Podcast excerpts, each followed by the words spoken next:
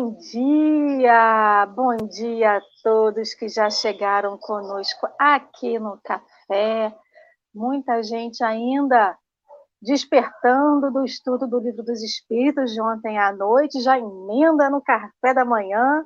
Sejam todos muito bem-vindos. O pessoal do chat já chegou aqui juntinho conosco, uns até um pouco mais cedo do que a gente e a gente agradece imensamente esse carinho, esse afeto, e que todos vocês possam receber o nosso abraço de bom dia, esse abraço virtual que chega ao coração de todo mundo. Então, a gente já tem aqui com a gente a Leime, Marcelo Pessoa, a Alba, Sônia Centeno, a Vânia Rigoni, Patrícia, Fátima, Silmere.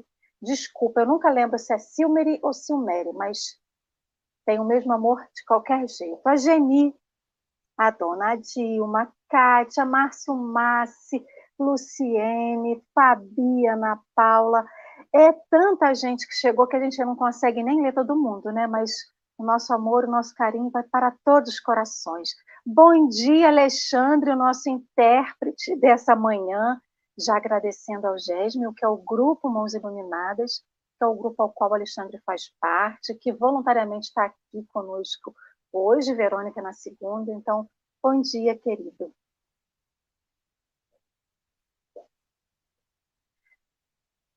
Bom dia, Dorinha, minha amiga querida. Como que você está? Quanto tempo que eu não te vejo? Bom dia, estou brincando de clicar aqui no chat para cumprimentar os amigos, brincadeiras à parte. Muito bom dia, pessoal. Com a cama nas costas, porque a gente toma esse café de noite e parece que tira o sono mesmo, né? Ontem eu estava pilhadíssima, fui dormir tarde, mas a gente acorda assim meio, ai meu Deus, mais um dia, graças a Deus. E cá estamos, e todo café é uma renovação de energias, né? A gente realmente se alimenta dele. Obrigada pela presença de todos. Muito obrigada, Alexandre. Ale, bom dia. Rafael, querido, seja bem-vindo. Muito bom dia para você. Conte-nos de onde você veio, como igual o Globo Repórter, né? O que faz, onde vive, o que come.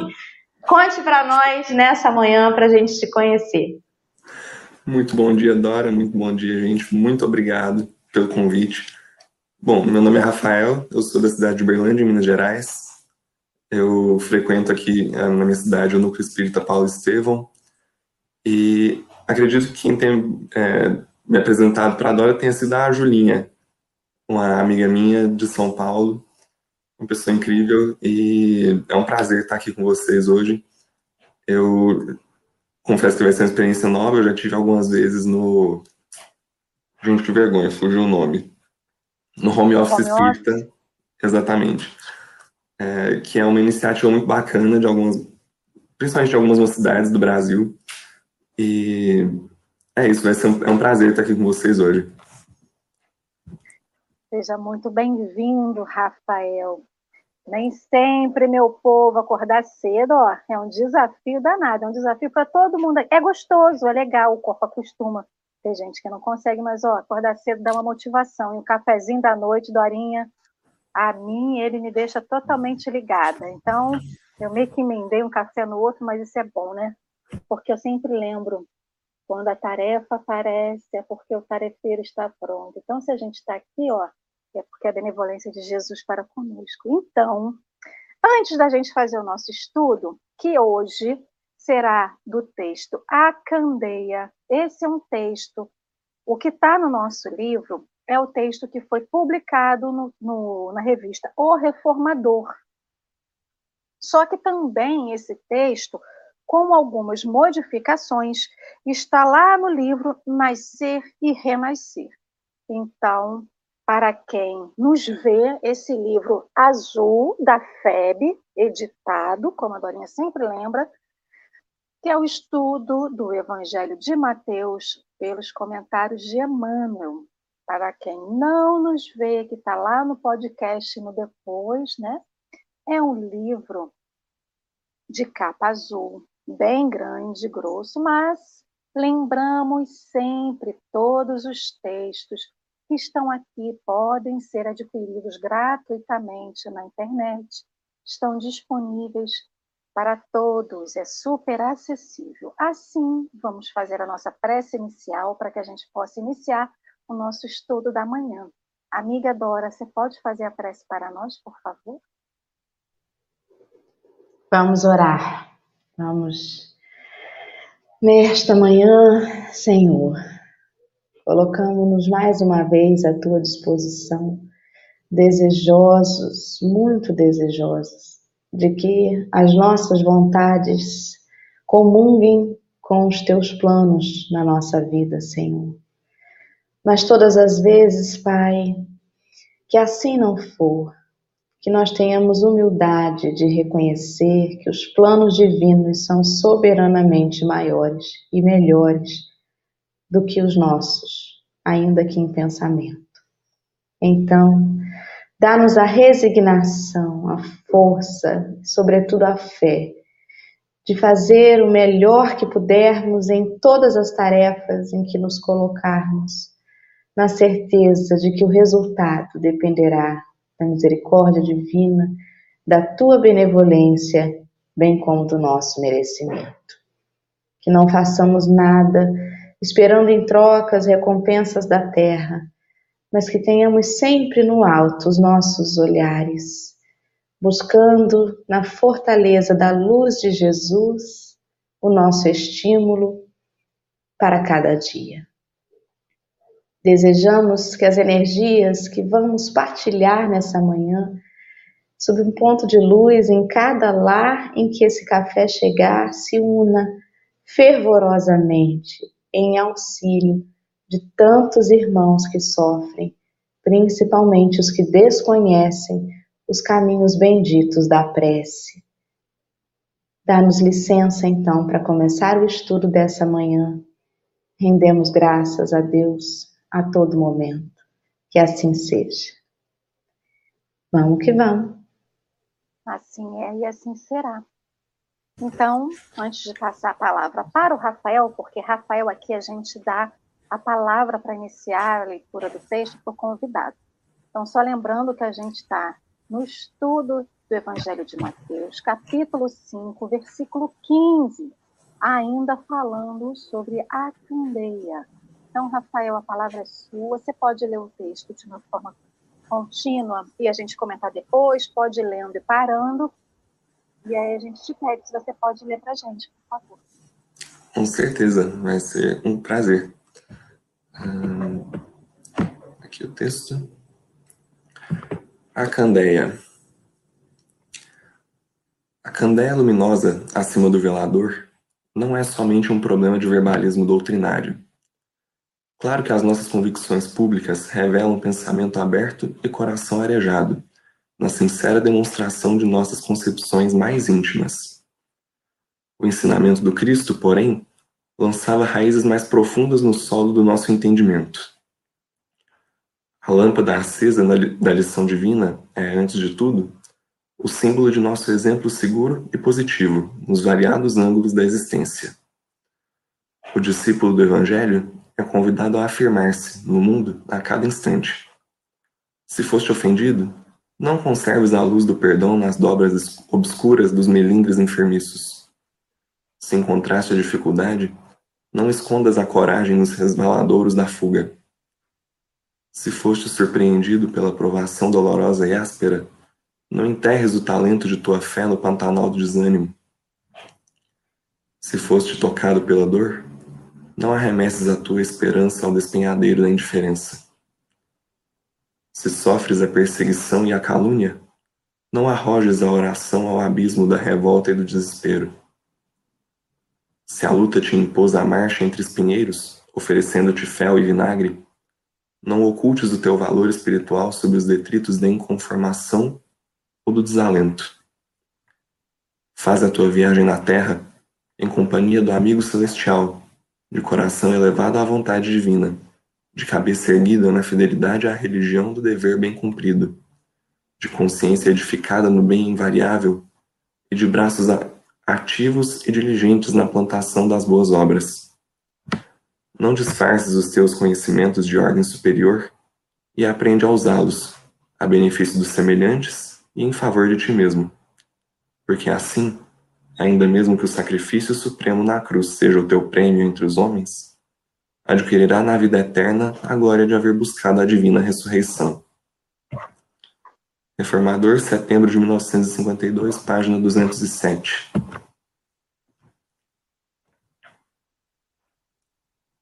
Você tem alguma coisa a nos dizer para dizer para a gente sobre o texto? Algum comentário?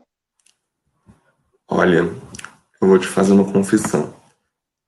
É, eu sou uma pessoa que eu costumo ler os evangelhos nos originais, obviamente em português, não nos originais em hebraico, em, em grego, quem me dera.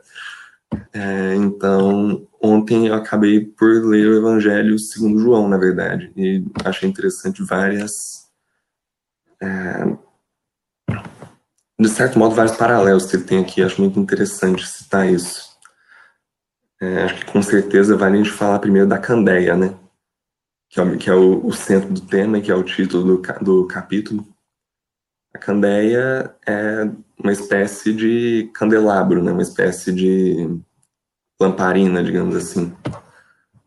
E no versículo em que ela é mencionada, Jesus diz justamente: ninguém acende uma candeia embaixo de um alqueire, que é uma espécie de recipiente, um móvel, é, acima do qual normalmente se acende a candeia. E na sua função de iluminar o ambiente, a candeia sempre deve ser posta no local mais alto possível, para que ela ilumine o ambiente, para que a luz atinja a todos de melhor forma possível.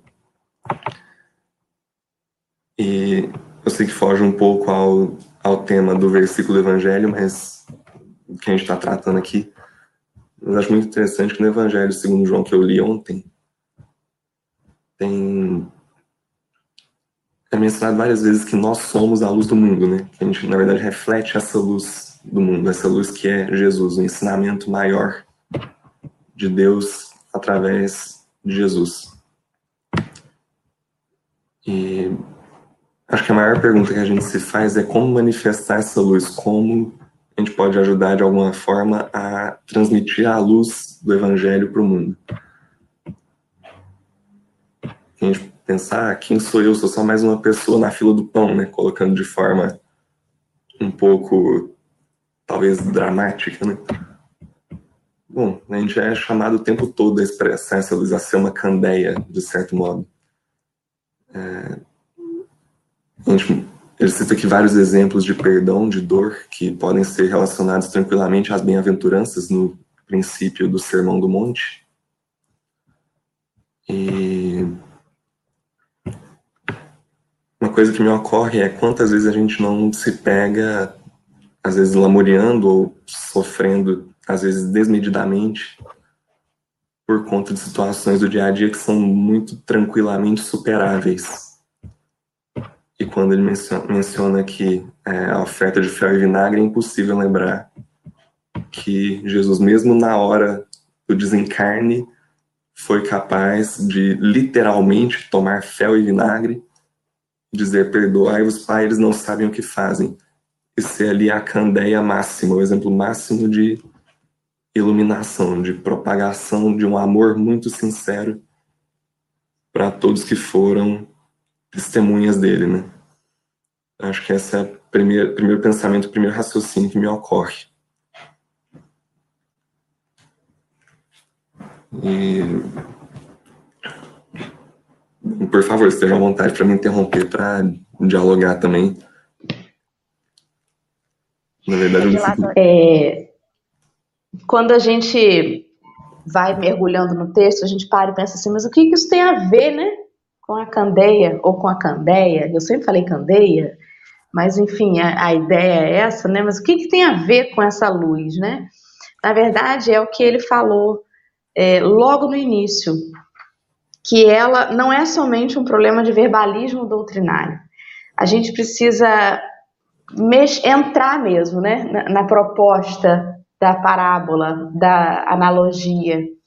E ele coloca a gente em situações em que a gente para e pensa assim: qual é o vento que vai apagar minha chama no dia de hoje? A gente nunca sabe, né? Tô com a minha velhinha acesa. Acendi hoje de manhã no café. Ai, tô acesa, minha velhinha. Vou passar o dia com essa luz. Qual é o vento que vai passar hoje por mim e vai ameaçar essa velhinha? Porque eu já falei aqui algumas vezes, a gente é sempre defrontado com o quanto a gente evoluiu no momento em que a gente é chamado a reagir. Quando a gente age, é pensado, né? Bom, então hoje eu vou é, fazer tal coisa, hoje eu vou levar mantimentos para doação, hoje eu vou fazer isso, vou fazer aquilo. As minhas atitudes, o que eu vou agir, eu penso e boto luz naquilo. Mas é na reação que eu preciso saber se a minha lâmpada vai continuar acesa ou não. E como é difícil, né? E às vezes parece que a gente fala assim: nossa, quanto mais eu rezo, mais assombração que me aparece. Não é possível, gente mas a gente às vezes nem tinha olhos de ver que aquela situação estava nos chamando para um comportamento mais edificante. Quantas vezes alguém já passou por mim no trânsito, eu já blasfemei, já reclamei, já levantei o vidro e aquilo nem fez cosquinha na minha consciência, mas agora que a lâmpada já está um pouquinho mais forte, né? Agora um movimento desse eu já sinto estremecer a minha chama e aí aquilo me chama a atenção. Então a gente tem que estar muito ligado nisso. Qual é o vento que eu vou hoje permitir que apague a minha chama? A gente está fazendo um desafio aqui em casa, proposto pelo Henrique, né? Que o Henrique está inspiradíssimo no amor. E aí ele fez um desafio com as crianças para que a gente haja com atitude e reaja com atitude. Então a gente tem um quadrinho agora com o nome de cada um, dizendo assim: estamos há tantos dias agindo com amor, né? Se alguém não agir com amor em algum momento, aí a gente zera o placar. Então é tipo uma loja, né? Que a gente está com os funcionários da casa assim agora, né? Mas não é, o problema não é você errar. Veja bem, olha que reflexão. Você pode se equivocar. O problema é, você estava se equivocando por ignorância ou por falta de amor? Porque não é a mesma coisa. Eu ignorar uma coisa é eu ter o desconhecimento dela. Mas a falta do amor está ligado justamente a eu ter o conhecimento daquilo e mesmo assim agir consciente, sabendo que eu estou errado. Então, não é o erro, o problema é o que eu faço com o conhecimento, com aquela lâmpada que está acendendo em mim. A partir dela acesa, o que eu faço com ela na hora que o vento passa, né? Olha que viagem. Diga, Lê. Então, pegando esse seu raciocínio, a gente lembra que a luz ela é necessária para a gente sobreviver. Não é à toa que a gente foi, o homem conseguiu dentro da sua é, de toda a intuição, descobrir a eletricidade. Então, nos primórdios, a gente obtinha luz através do quê? Do candeeiro, da vela, ou seja, de um material combustível e de um pavio que fazia acender. E essa luz era muito frágil. Lembrando que a luz que, que provém do fogo, no caso da vela, do candeeiro, ela precisa de uma questão muito básica, além do material combustível para existir, que é o oxigênio.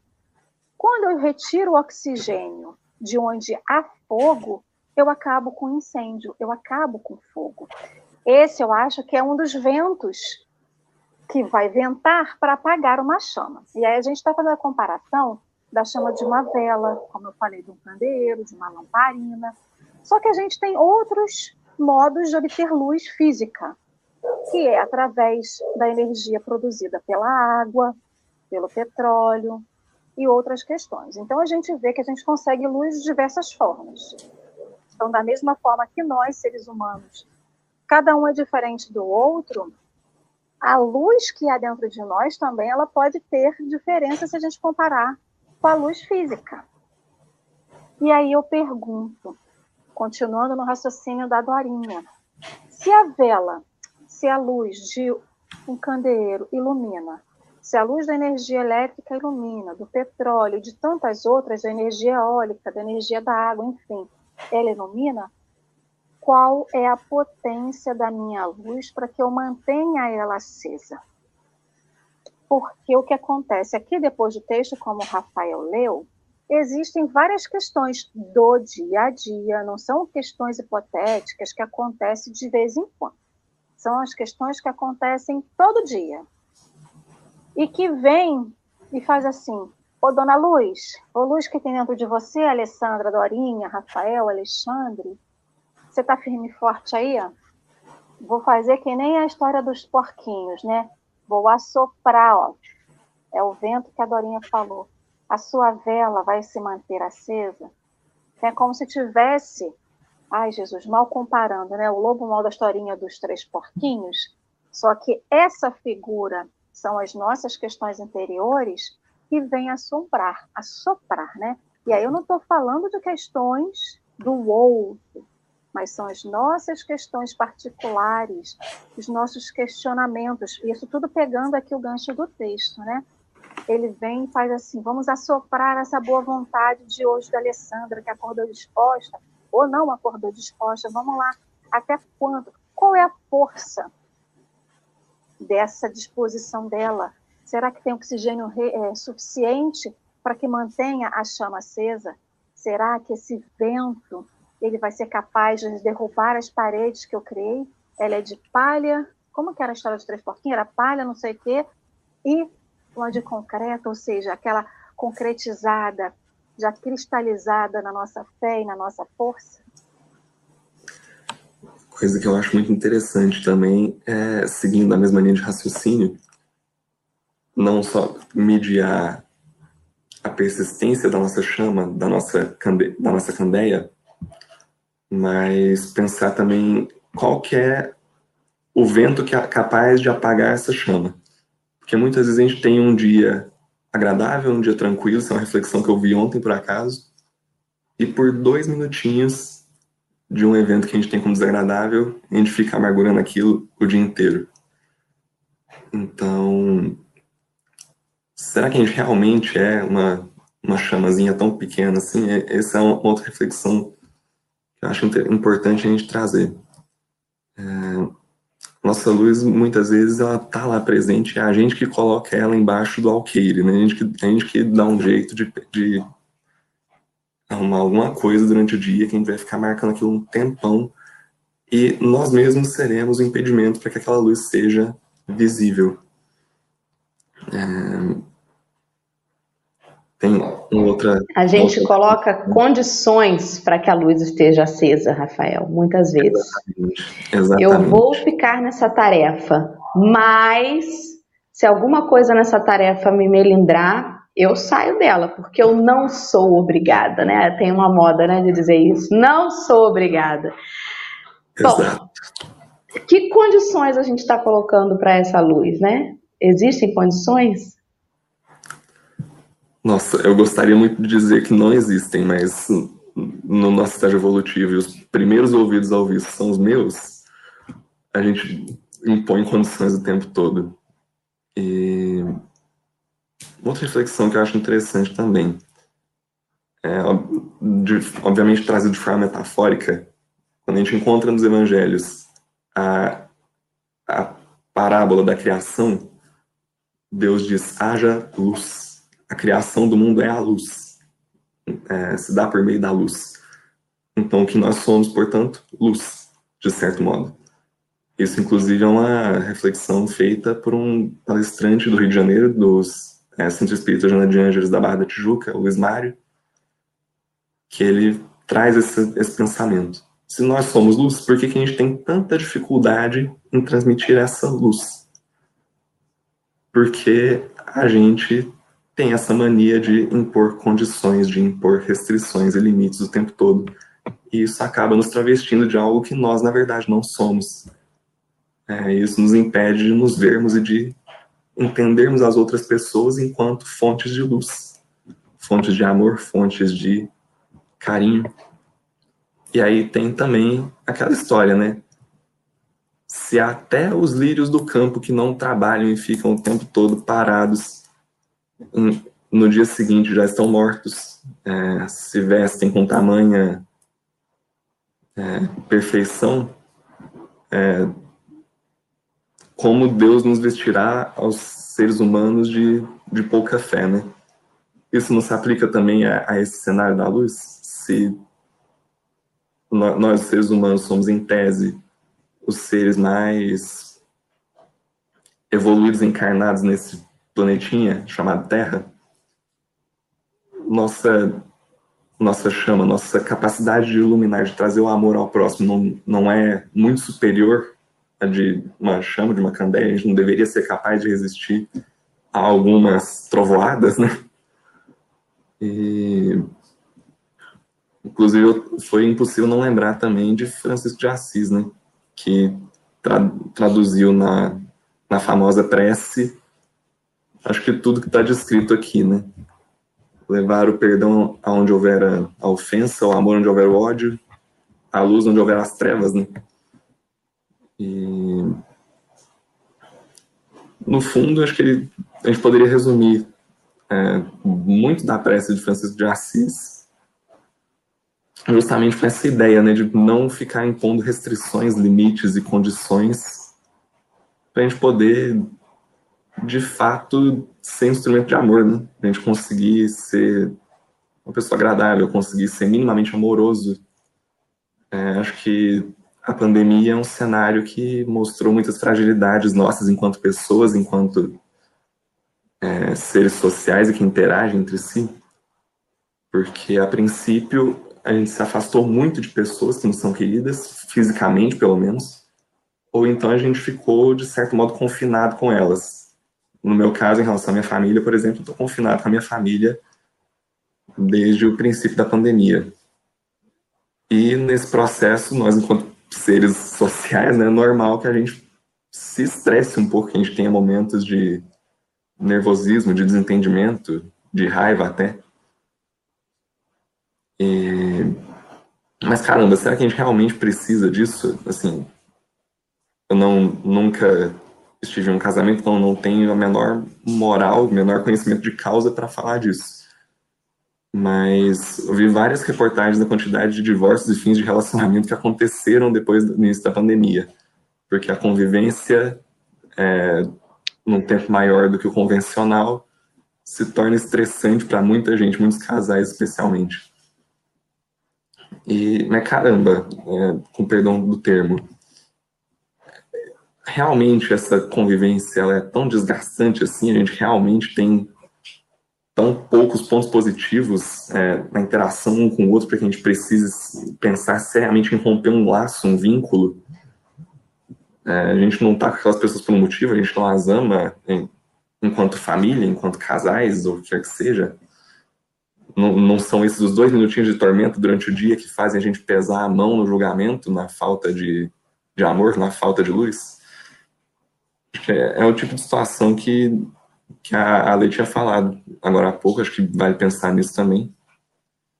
Acho que não deixa de ser uma reflexão muito válida.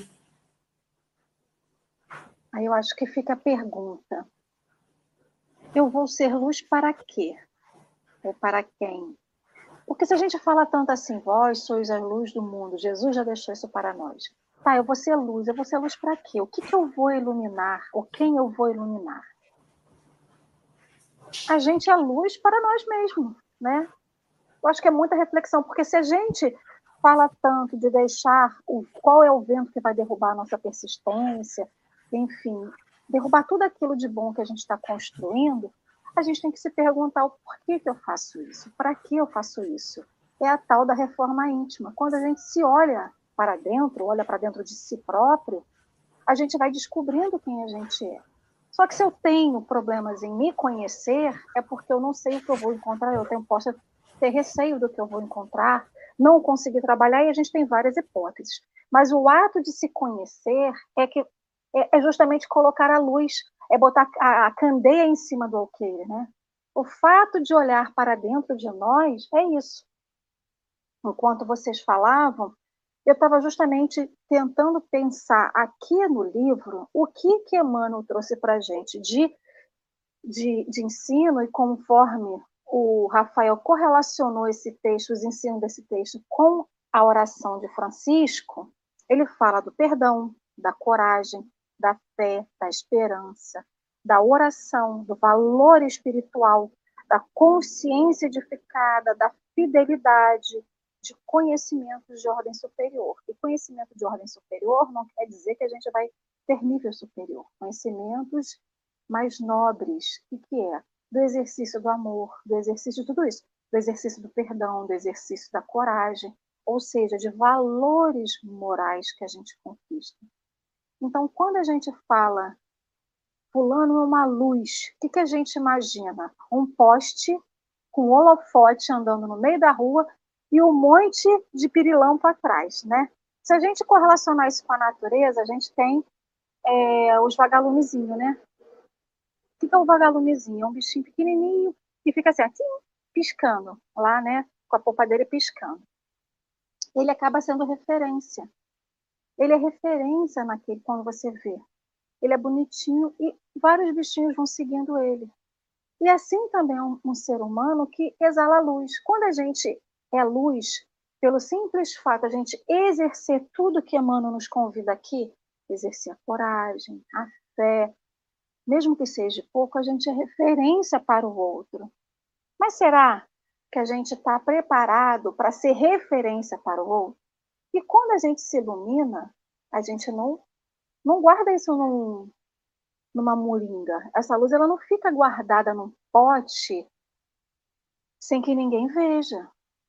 Porque quando a gente se conhece e se ilumina interiormente, isso resplandece no nosso olho, resplandece no nosso sorriso, resplandece nas nossas atitudes. Isso sai de dentro de nós e é que nem o raio de sol que sai daqui para o mundo. Então a gente vira referência. Mas quando a gente vira referência, será que a gente está com preparo para que as pessoas nos procurem? Lá no início eu falei, né? Do que eu estou falando agora. A gente não se ilumina para o outro, a gente se ilumina para nós. Por consequência, a gente ilumina os outros, a gente serve de fonte para os outros. E aí a gente vai compartilhando. E quando ele fala aqui, né? Na fidelidade à religião do bem, do dever bem cumprido, da consciência edificada no bem invariável de braços ativos e diligentes. Ou seja, quando a gente serve de referência para alguém, é um trabalho, porque a gente vai ajudar o outro. Lembrando que as provas que a gente vive é inerente a todo ser humano encarnado. Se a gente está num grupo de amigos, num grupo de familiar, como a pandemia nos proporcionou, o que, que acontece? As provas que aquelas pessoas têm que viver, elas podem ser divididas a dor, dividido o peso, dividido as angústias com as pessoas que se amam. Porém, a convivência durante a pandemia, porque ficamos confinados, como o próprio Rafael falou, né? Às vezes em família, em grupos de amigos, cada um dentro da sua possibilidade, a gente se confrontou justamente com a luz do outro. Será que a luz do outro é compartilhada ou é encapsulada só para ele? Então, acho que suscitou tantas coisas durante a pandemia, que era saber se o outro estava ali para ajudar, se o outro ali estava para perdoar, se o outro estava ali para dividir, ou seja, multiplicar, dividir para multiplicar. E aí, quando eu comparo isso com as provas que a gente vive, a gente não vive prova isoladamente, né? Nós não somos ermitões, a gente não está guardadinho dentro de uma caverna, a gente vive num grupo, em grupos, em, né, em amizades, família. E é importante que essa luz que a gente tem dentro de nós sirva para servir ao outro, sirva para ajudar o outro. Se o outro não tem nesse momento condições de aquecer a sua caldeira, eu estou lembrando toda vez que vocês estão falando de, de candeia, eu estou lembrando daquelas caldeiras antigas que a gente tinha que colocar bastante chama para poder ela trabalhar. E eu estou lembrando disso, comparando a gente também a essa caldeira. que trabalha, que tem que ser aquecida, que tem que ser movimentada, é um bem maior que não é para, para a própria caldeira, é para todos. A caldeira vai aquecer e vai gerar calor e energia para uma usina, para uma casa, para uma indústria, enfim. Eu dei uma, uma viajada gigantesca, mas é, era para tentar é, dizer justamente isso, né? De do como que a gente pode ajudar o outro e se a gente está com disposição para compartilhar e dividir isso.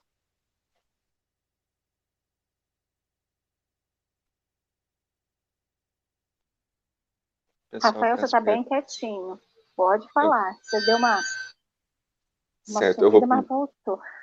É, eu vou pedir perdão por isso, porque meu computador está com um problema de bateria, eu tive que trocar de tela meio de última hora. Sem problema. Bom, Quer é... falar alguma coisa, você ou Dorinha? Eu confesso que eu fiquei um pouco perdido agora nesse final. Se a Dorinha tiver alguma coisa para falar primeiro, assim, fiquei perdido pela mudança de Sem problema, Rafael. Vamos lá, sem problema. É, enquanto eu estava ouvindo, né, vocês e refletindo sobre cada pedacinho desse texto, principalmente onde ele coloca as situações em que a nossa chama é ameaçada, eu me recordo dos estudos do Mildinho, lá da Luiz Elias, né, um companheiro que já esteve aqui com a gente uma vez, que faz um estudo minucioso do Evangelho. E ele, certa vez, falou uma coisa que eu levei para mim, que é o seguinte: ficar remoendo todas essas coisas aqui, muitas vezes é fazer mau uso do nosso tempo. E por que isso, né? eu, fi, eu ontem estava lendo o livro Luz Acima, que eu, é um livro que tem ficado na minha cabeceira. De vez em quando eu vou lá, eu adoro livros de historinhas, né, de contos e crônicas. E aí, Humberto de Campos conta uma história de um companheiro. Desculpa o barulho, gente, é a obra que vocês sabem, né, que está tendo aqui do lado, abençoada. Aí, o companheiro é, estava vivendo a vida dele normalmente, era cristão, era assim muito devotado ao Senhor e tal. E aí um belo dia, as forças do mal vieram e cercaram. Cercaram-no. E aí ele rogou a Deus, Senhor, eu estou sentindo que eu estou sendo ameaçado. Por favor, me envie uma saída, me, me inspira para que eu possa me livrar dessa tentação. E aí o Senhor enviou um emissário que disse para ele assim: pega aqui essa enxada, vai capinar ali, vai plantar algumas coisas na horta. Quem sabe vocês conseguem a ajuda de alguém e vocês produzem alguma coisa para a comunidade. Aí ele pegou, levantou, mãos à obra, né? Sentou a mão lá no terreno e chamou os vizinhos e fizeram um, um, um, um mutirão e construíram lá, fizeram uma horta e, e conseguiram alimentar um povoado vizinho e aí o, o capiroto lá, que estava querendo se aproximar dele, olhou ele muito ocupado e falou assim: Não, vou esperar um outro momento que agora não vai dar, não. E aí o rapaz fez isso tudo, ajudou a cidade vizinha, pronto, beleza, descansou, né? Aí voltou novamente para o ócio. E aí deu a brecha para os pensamentos dele. E aí o Satambraz olhou e falou assim: é agora, né? Vou pegar ele no pulo. Chegou lá, começou a tentar ele de novo. E aí ele, não, Senhor, pelo amor de Deus, eu sinto que eu estou sucumbindo de novo. Estava indo tão bem e agora já estou esmorecendo. Aí o Senhor enviou outro emissário para ele. Falou assim: tá vendo aquelas madeiras ali? Mãos à obra, lixa, martelo, serrote, vai construir alguns móveis pequenos. Tem um monte de gente na cidade vizinha aí que teve casa desabrigada e tudo mais.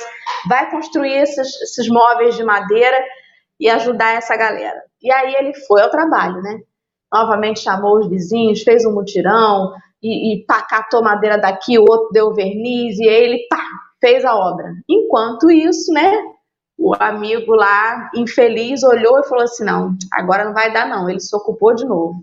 Vou esperar uma outra oportunidade. E assim foi.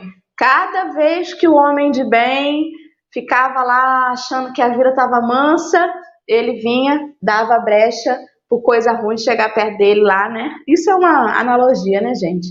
E aí as brechas do pensamento dele davam margem a que ele baixasse a vibração. E é isso que acontece com a gente, e é isso que ele está falando ali para gente. Olha, mantenha a luz acesa, ou seja, mantenha sua vibração elevada, porque se você começar a ocupar o seu tempo remoendo essas coisas, né, que vão acontecendo durante o seu dia ou durante a sua experiência com os outros companheiros, se você fizer isso, você baixa a vibração.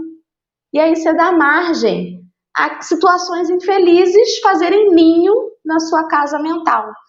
Então, meu irmão, o que, é a luz? É o trabalho. Vamos à obra, né? Vamos estudar, mas vamos fazer, vamos partir para atitude, para ação, vamos lutar contra essas ideias enfermiças que encontram ainda em cada coração nosso brecha dentro daquilo que a gente ainda tem de sombra. A luz é justamente para acabar com essa sombra, né? Vamos acabar com ela. E acho que eu juntei né, um pouquinho de um estudo dali, outro daqui, e trouxe isso para mim, né? Que é, o Henrique mesmo falou, a gente fala assim, fala tanto da, da palavra de Emmanuel que quem olha de fora acha que a gente está falando da gente. Não tá. A gente está falando do texto, tentando entendê-lo para que a gente possa mais depressa possível fazer jus a esse entendimento, agindo tal qual. Agora é com você, Rafael. Vai lá. Essa história que você contou agora é o famoso cabeça vazia, oficina do diabo, né? A gente, quando não mantém a, cabeça ocupada com alguma coisa, sempre vai ter um irmãozinho meio danado para ir lá e sussurrar algumas coisas que não, não deve, né? É, acho interessante a gente pensar que, de fato, está muito relacionado com nosso aprendizado pessoal, né? É, voltando à questão da luz, fazendo um paralelo, porque me ocorre pensar por que usar a candeia de exemplo, por que a sombra de contra-exemplo? A sombra, nesse caso, representa muitas vezes aquilo que a gente não conhece, não necessariamente algo que é ruim, mas algo que, está, que é desconhecido. Na sombra fica tudo aquilo que a gente não enxerga, a luz, ao contrário, permite que a gente entenda as coisas, os ambientes, as situações. Então, uma coisa importante a gente fazer sempre é estar ocupado. Por quê? Estando ocupado, a gente aprende a se conhecer. Mesmo que a gente erre no caminho, é aquela velha história, a criança não aprende a caminhar se ela antes não der umas tropeçadas. Ninguém aprende a tabuada se antes não errar umas contas, né? E acho que a maior fonte de luz na nossa vida, no nosso, na nossa intimidade, é justamente esse aprendizado constante, esse, essas inúmeras tentativas e erros.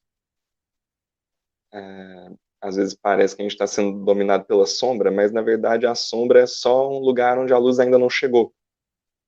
Essa sombra ela tende a ser cada vez mais esclarecida, compreendida, na medida em que a gente faça as coisas.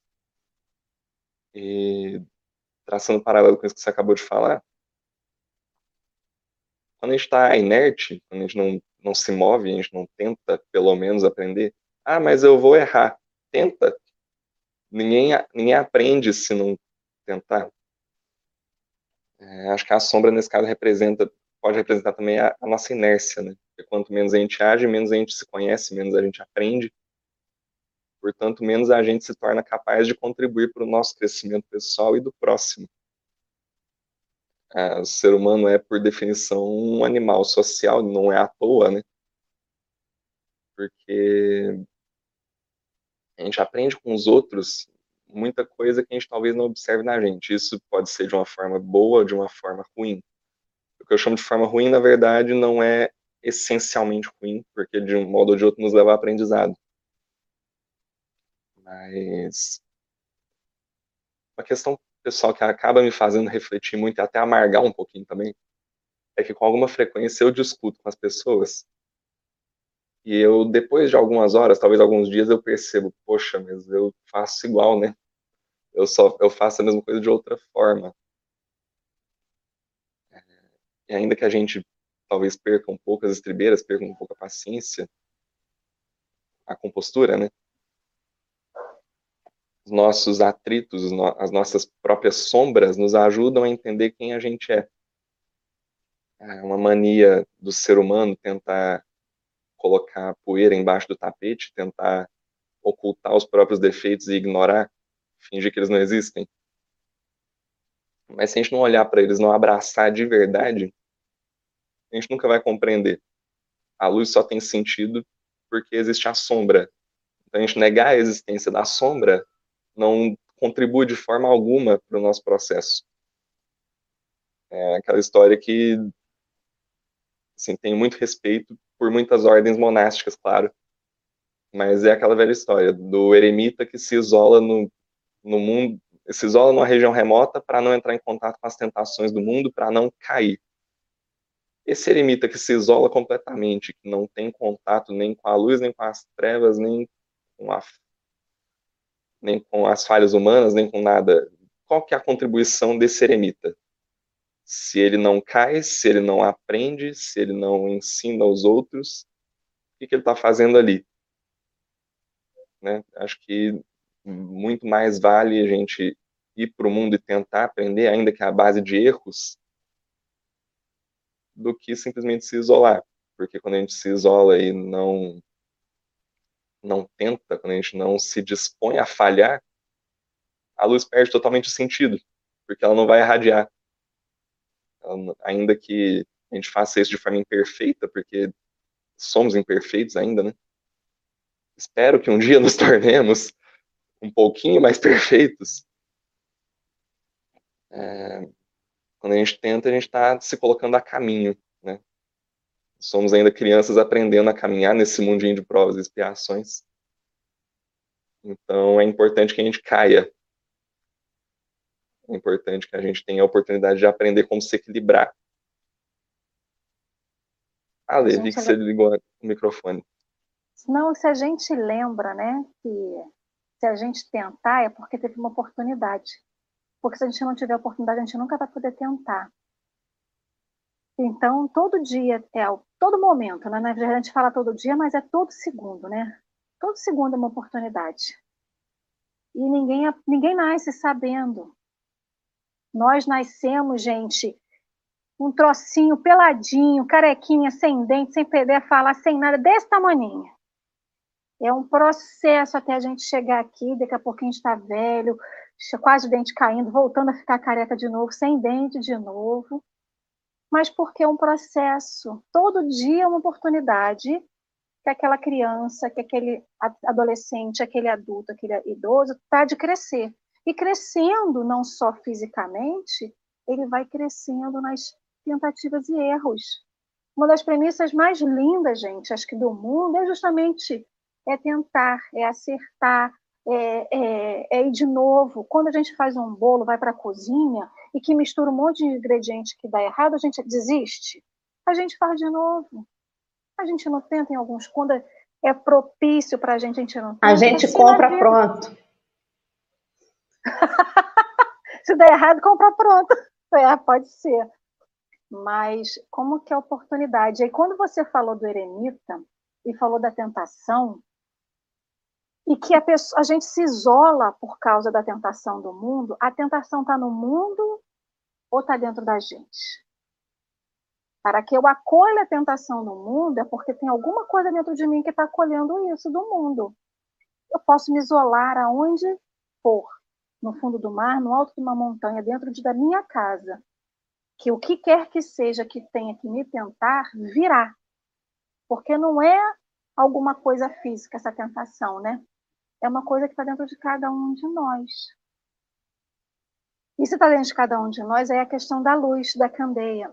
Eu lembrei também disso tudo quando vocês estavam falando, desde o início, quando a gente começou a estudar sobre a questão da candeia, é a questão do umbral. O umbral ele é retratado como aquele lugar sombrio, onde não há luz, onde as pessoas estão perdidas. Mas no umbral há luz. Quantos tarefeiros de Jesus estão no umbral para resgatar as pessoas.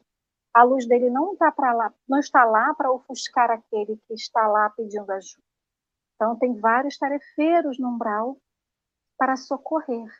Eles diminuem a sua luz para que ela não seja impeditivo de salvar, Mas para isso tem que ter a vontade daquele ser resgatado, ou seja, a vontade de, do espírito que está ali, daquele espírito que precisa da ajuda, em pedir ajuda. Então, não há sombra que não haja luz. Não há sombra nesse mundo que não tenha uma luz perto para poder ajudar, para nos iluminar, para nos guiar. Pode estar a escuridão que for, fisicamente, na rua ou dentro de nós, que a gente sempre vai ter uma luz a nos guiar. Agora, quando a luz aparecer, a gente vai segui-la? É aquela questão que eu estava falando da ajuda, né? Sempre vai ter uma luz a nos guiar, mesmo dentro das nossas sombras. Porque há sombra dentro de cada um de nós, isso é um fato. Estamos em processo de construção, de crescimento, então ainda há. Ela pode ser muito pequena, que seja, ou grande, mas ali dentro tem uma luz. É a ela que a gente tem que socorrer, pedir socorro quando esse momento da sombra crescer chegar, né?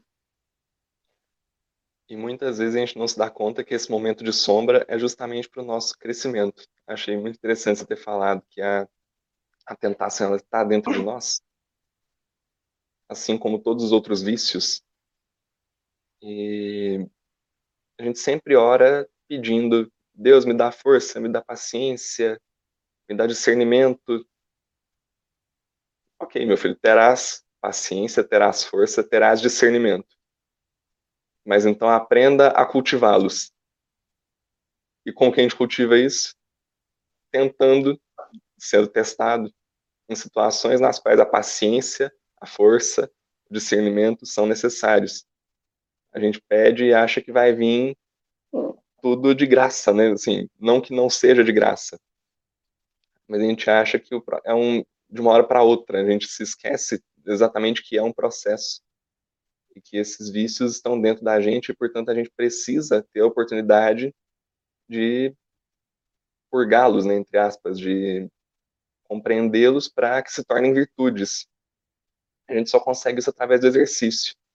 A, analogia da academia, que é, já, já foi já está esgotada, né? Porque muita gente usa ela, mas você não aprende a usar um músculo se você não exercitar, você não aprende a fazer um certo raciocínio se você não tentar, se você não se esforçar, se não estudar. E acho que é a mesma situação. O, o eremita em isolamento é a mesma coisa, ele, ele tem a tentação dentro dele, mas ele não, ela provavelmente não vai ser estimulada e, portanto, ele não vai ter a oportunidade de, de compreender o que é essa tentação, como que eu posso me livrar dela de forma sincera, de forma autêntica, né? Traçando outro outro paralelo aqui, né? esse um pouco mais talvez forçado. A gente está no momento de pandemia, certo? Nós todos somos vulneráveis ao à doença. E é inevitável, obviamente, que a gente se isole de certa forma na tentativa de se proteger. Mas esse isolamento não pode ser para sempre, a gente não pode simplesmente interromper toda a nossa sociedade, toda a nossa rotina, toda a nossa vida indefinidamente, certo? Esse isolamento é necessário no momento de emergência, mas só quando a gente está de fato vacinado, quando a gente foi exposto ao patógeno, ao antígeno, é que a gente consegue lidar de forma saudável com ele.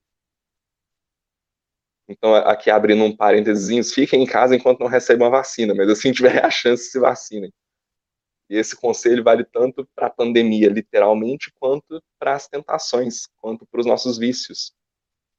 Né, a gente precisa ter, claro, a consciência a humildade de perceber quando a gente não consegue ainda lidar com eles. E, nesse caso, evitar se expor desnecessariamente. Mas a gente também precisa ter o um momento de reconhecer, opa, aqui é uma oportunidade de exercitar minha consciência, de exercitar minhas falhas, meus vícios.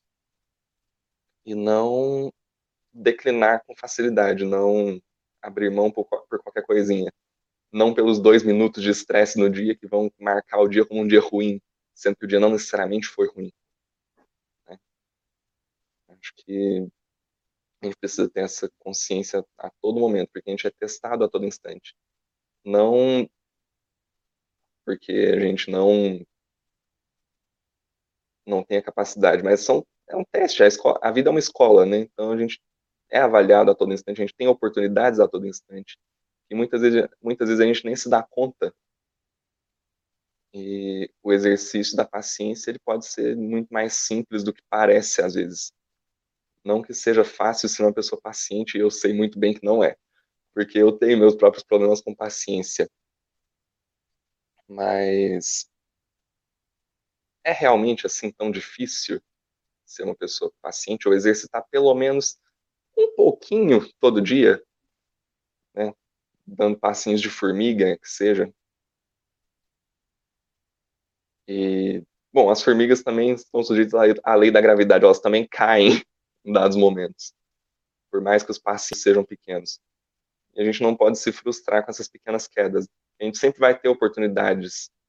Então, a queda nunca é definitiva, a gente nunca falha para sempre em definitivo. E a gente não pode, de fato, desistir. Ainda que a gente precise de um tempo, a gente precisa retomar o trajeto, a gente precisa retomar a caminhada. E muitas vezes a caminhada mais lenta ela é mais proveitosa. Tem a historinha da lebre e da tartaruga, né? A, a lebre se julgava superior na corrida e meteu o pé assim que a corrida começou. A tartaruga foi no ritmo dela. Demorou uma vida a mais do que a lebre, mas chegou primeiro. Porque quando a gente, a gente muitas vezes na posição da lebre tende a pensar: ah, não, eu dou conta. E deslancha numa hora, mas depois exaure, né? A gente às vezes tenta exercitar muito uma coisa só, tenta forçar para ir de uma vez e se cansa, a gente precisa parar para dormir. E quando a gente se coloca na posição da tartaruga, muitas vezes a gente não só chega é, antes do que se a gente correr desesperadamente, como a gente também aprecia melhor a paisagem, a gente tem a oportunidade de conhecer melhor o caminho, de observar o que, que aconteceu, de talvez não tropeçar tanto, né? Eu imagino que a lebre correndo como corre seja muito mais propensa a tropeços grandes do que a tartaruga. Pode tropeçar, claro, mas sempre tem uma nova oportunidade. Todos sempre temos uma nova oportunidade, tanto a lebre quanto a tartaruga. Mas o que eu quero dizer é, também não adianta a gente tentar se forçar além dos nossos limites. A gente não é ainda, infelizmente, Francisco de Assis. A gente não tem um gabarito espiritual suficiente para passar por todas as nossas situações de uma hora para outra, como fez também Paulo de Tarso, que de homicida foi apóstolo literalmente em três dias. Então, a gente tem que ter também essa consciência e reconhecer as nossas sombras. A gente tem que reconhecer que a gente não, apesar de sermos luz, ainda temos muita sombra dentro dessa carapaça que a gente veste para para compreender.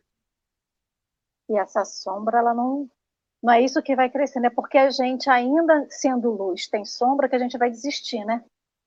Isso que importa é continuar para buscar cada vez mais luz. Bom, nosso café já está com 58 minutos. Aqui a gente fala bastante, o tempo passa rápido. Eu vou agradecer imensamente ao Rafael pelo convite, por estar aqui conosco hoje, por ter acordado cedo. Eu vou te passar a voz, Dorinha, só estou agradecendo, porque já vou passar para a Dorinha fazer as considerações finais dela, porque a gente já está aqui no encerramento do nosso cafezinho. Amiga, fique à vontade. Peraí. É...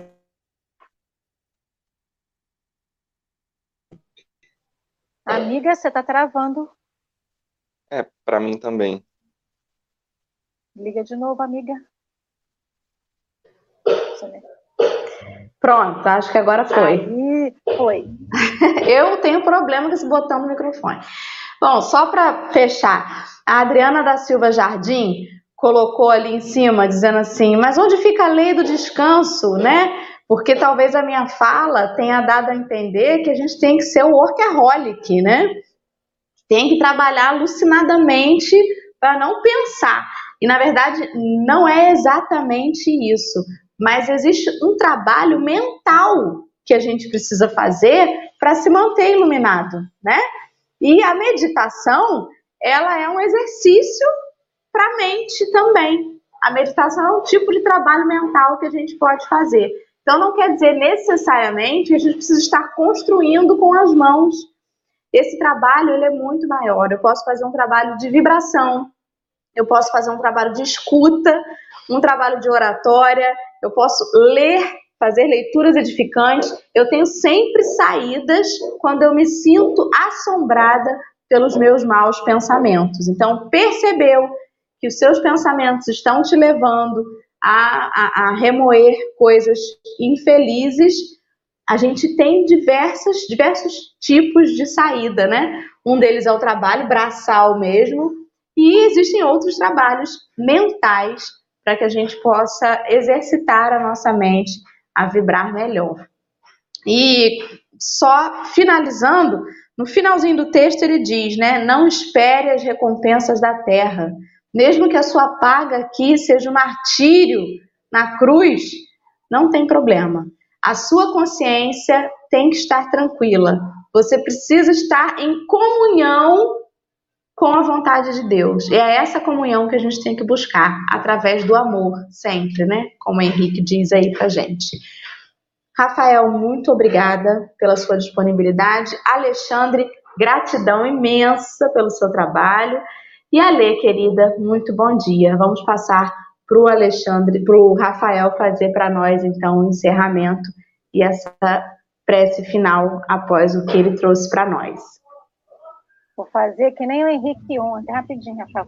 Alexandre, meu querido, você quer fazer alguma consideração final antes? Muito obrigado, Rafael. Deixo com você, então, as suas considerações finais, de encerramento, se você trouxe algum texto para ler, e a nossa prece final, por favor.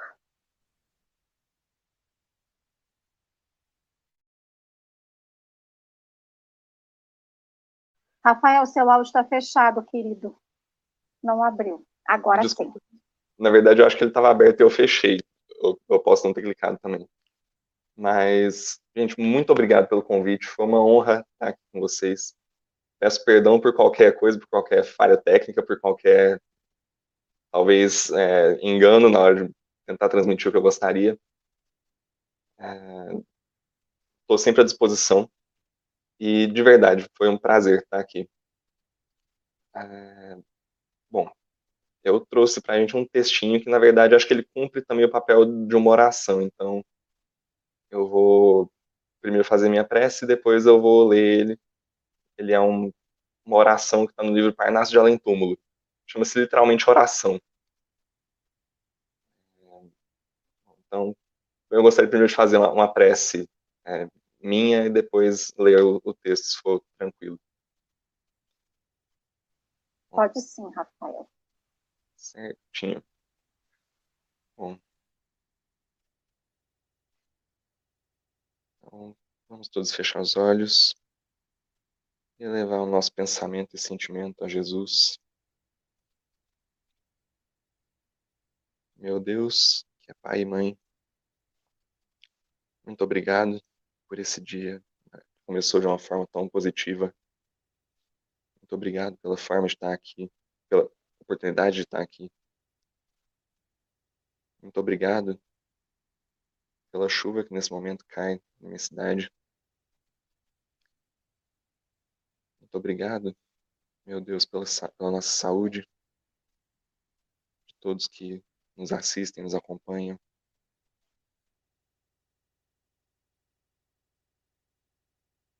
Meu Deus. Já dizia teu filho há mais de dois mil anos que o que te fosse pedido seria dado. Mas não sinto, Senhor, sinceramente, que me falte alguma coisa. Ainda que eu tenha o sentimento de necessidade, é necessário reconhecer todas as graças que o Senhor me tem concedido, nos tem concedido a todo instante graças a oportunidades que muitas vezes sequer percebemos por nos cercarem a todo momento. Primeiramente, a vida, a família, o convívio com aqueles que nos são caros, o ar que respiramos, nosso sustento diário.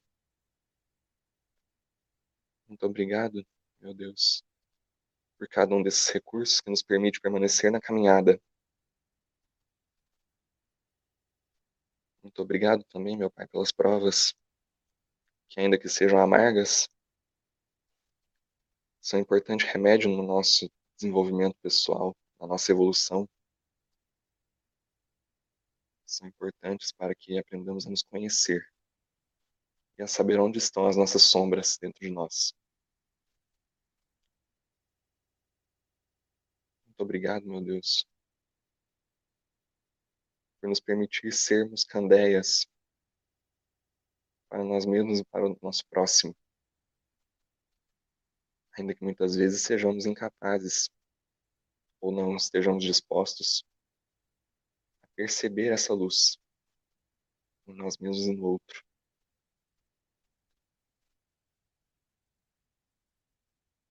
Tu disseste no princípio haja luz. Sabemos que somos luz. Mas muitas vezes é difícil ter essa consciência, principalmente nos momentos de prova. Nós pedimos sempre que não nos permita esquecer, que nos lembremos sempre que nós somos de verdade. Que essa carapaça seja a carapaça de carne, seja a carapaça do desconhecimento, não ofusque esse brilho.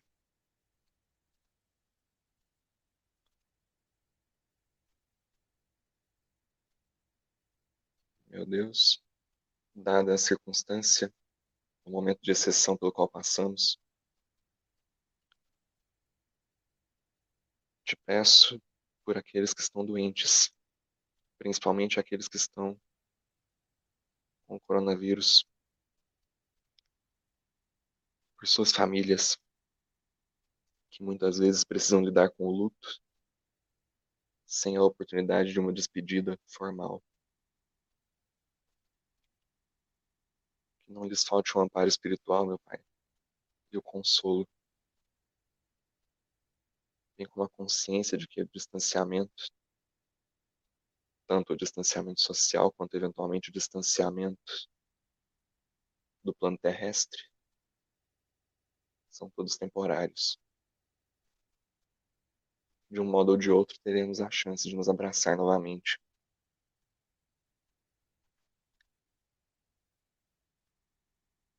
Peço licença, meu Pai, para que no encerramento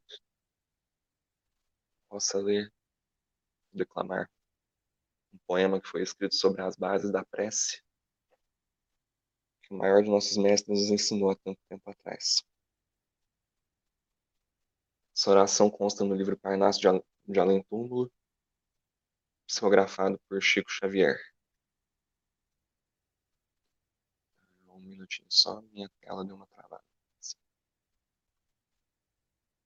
Pai nosso que estás nos céus, na luz dos sóis infinitos, Pai de todos os aflitos deste mundo de escarcéus.